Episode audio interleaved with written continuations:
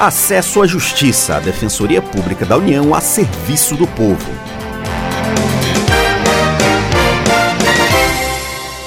Olá, ouvinte, tudo bem? Eu sou Demar Rodrigues, estou aqui com a colega Maria Carolina Andrade. Tudo bem, Carol? Olá, Demar, olá, ouvinte. Nesta edição vamos falar sobre danos em estradas. É comum as pessoas viajarem de carro para encontrar parentes e amigos nas festas de fim de ano, e é sempre importante tomar cuidado. Em 2020, foram mais de 63 mil acidentes em rodovias, com mais de 5 mil mortos, de acordo com dados da Agência Brasil. Seguir as leis de trânsito, dirigir de forma prudente e manter o veículo em bom estado são formas de evitar fazer parte destas estatísticas. Mas em alguns casos o acidente acontece não só por erro do motorista, mas em função de problemas nas estradas. Nessas situações, a pessoa ou sua família podem receber indenização. A defensora pública federal Carolina Sico nos explica melhor. Muitas das estradas brasileiras são cheias de buracos, mal sinalizadas, e trechos perigosos, como curvas acentuadas, não possuem sinalização, nem as defensas necessárias a prevenir acidentes.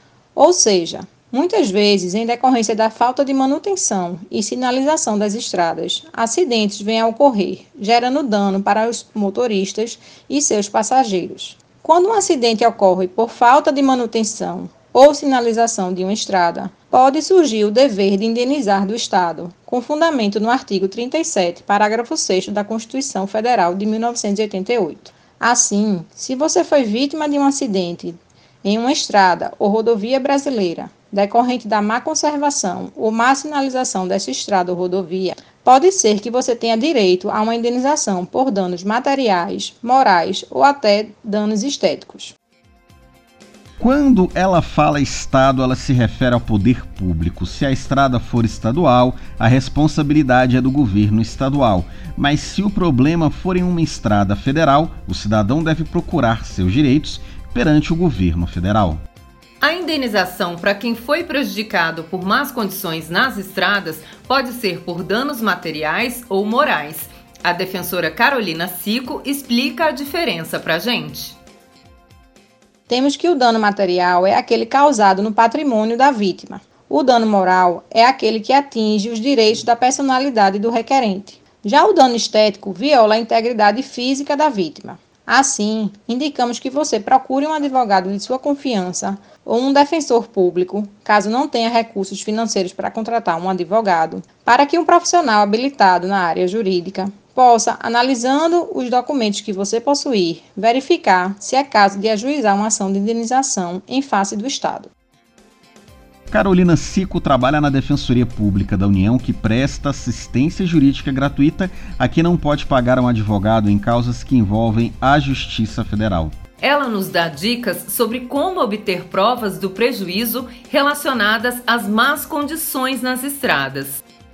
A prova do dano é indispensável nestes casos, já que, como disposto no Código de Processo Civil, é o autor da ação de indenização quem deve provar o dano. E que documentos seriam esses necessários para provar o dano e, por consequência, para provar o dever de indenizar do Estado? Fotos do local do acidente que comprovem que a via estava mal conservada ou mal sinalizada, por exemplo, podem ser fotos que comprovem que havia um buraco perigoso na via e que pode ter sido esse buraco o causador do acidente. Pode ser um boletim de ocorrência que relate o acidente ocorrido, se tiver sido realizado tal boletim.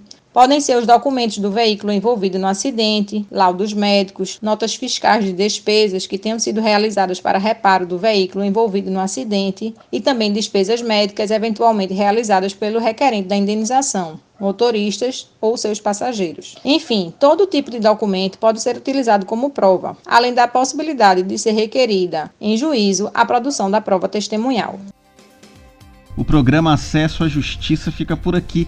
Saiba mais sobre o nosso trabalho pelo Facebook, Twitter e Instagram com a DPUoficial. Até a próxima. Até semana que vem com mais informações sobre os seus direitos.